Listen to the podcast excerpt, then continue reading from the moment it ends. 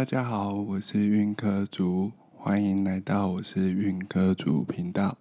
今天我要跟大家分享一本新书，这本书的书名叫做《冲破惯性，善用分子心理行为法，治好你的三分钟热度》。这本书是一本令人入胜的书，它是由国立台湾师范大学体育运动科学系洪聪明研究讲座教授所撰写。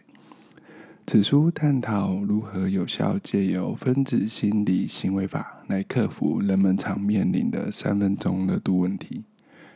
这本书以分子心理行为法为基础，并且提供许多实用的技巧和策略，进而帮助人们在昔日往盛热度逐渐消退时，依然能够透过适当的方法来保持自己的动力，并且达成自己的主要目标。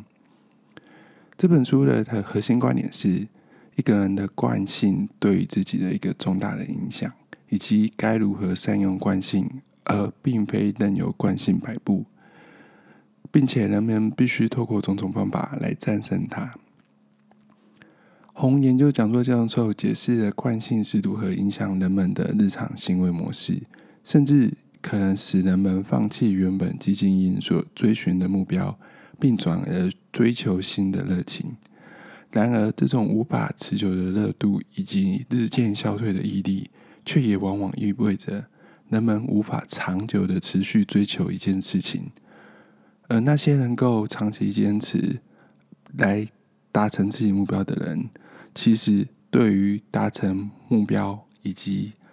完成成功这件事，是相当至关重要的。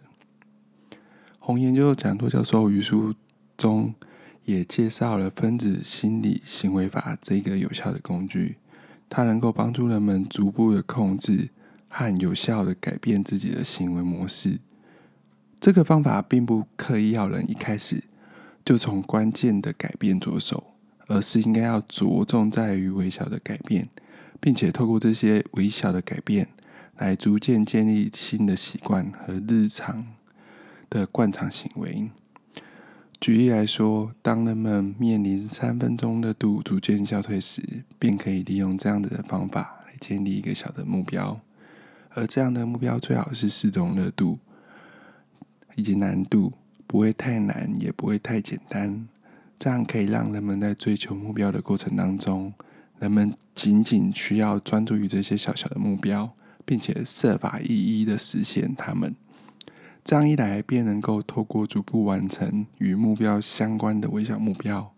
不但能够取得自我效能，也能够重新点燃过往的热情，并且逐渐改变惯常的行为模式，从而克服惯性的影响。举日常生活的实例来讲，当我们想要建立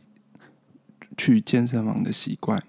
我们或许一刚开始。不应该设立每天都要去健身房的这个行为，而是让自己能够在一周当中挑个一到两天，先建立起能够规定规律的去一到两天健身房的习惯，来让自己达成养成规律运动的这个行为，然后透过逐步的累积运动的这个惯常行为之后，我们或许可以在这些运动的过程当中。找到以往没有办法体会到的乐趣，进而利用这样子的一个过程来帮助自自己达成养成长期运动的一个习惯。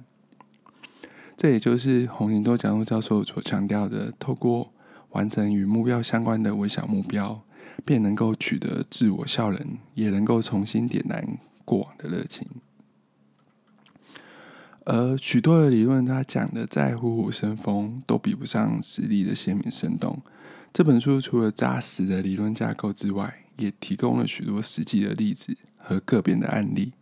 它能够帮助人们更好的理解如何运用分子生心理行为法，然后透过不同的例子，然后在生活当中的各层层面以及角度，无论是从健身运动、竞技运动。课业学习，甚至是自己的事业发展，并且展演了如何透过分子心理行为法来克服热度的一个问题，并且取得成功的一个路径。阅读完这本书之后，我们就学习到了许多实用的技巧。我们了解到，并且意识到热度的消退是一个常见的现象，人们不应该因此而感到沮丧或者失望，而是应该要思考如何透过积极的方法来面临以及应对这样子的状况。其次，设定小的目标，并且专注于实现它们，是一种能够保持动力的好方法。纵使热度消退，依然能够逐步建立新的习惯和行为，来克服过往惯性的一个影响，进而让自己能够实现长期的目标。最后，占用分子心理行为法的技巧以及策略，便能够应对其他各种不同领域的挑战。无论是在学习新的技能，或者是改变过往不好的一些习惯，或者是想一直想要改变的惯常行为，这些方法都可以帮助人们克服困难、保持动力，并且达成目标。总结来说，这本书是一本非常实用而且具有启发性的书籍。它让人们能够利用具体的方法以及实例，来克服自己过往的惯性。并且透过这种方法，能够保持自己长期执行的一个动力以及执行力。强烈推荐这本书给所有寻求改变和成长的人，相信它能够为我们带来巨大的使用价值和更多的一个启示。那如何使用《惯常行为》这本书当中所提到的些许概念，或者是将它运用到不同领域，甚至是私人教练的？成长和销售当中，如果你对这方面的内容感到兴趣的话，就请帮我按赞分享，或是到我的 YouTube 和拍 Podcast，用“我是运科主”作为关键字来搜寻，就能够找到相关的资料喽。那么今天的分享就到这里为止，谢谢大家。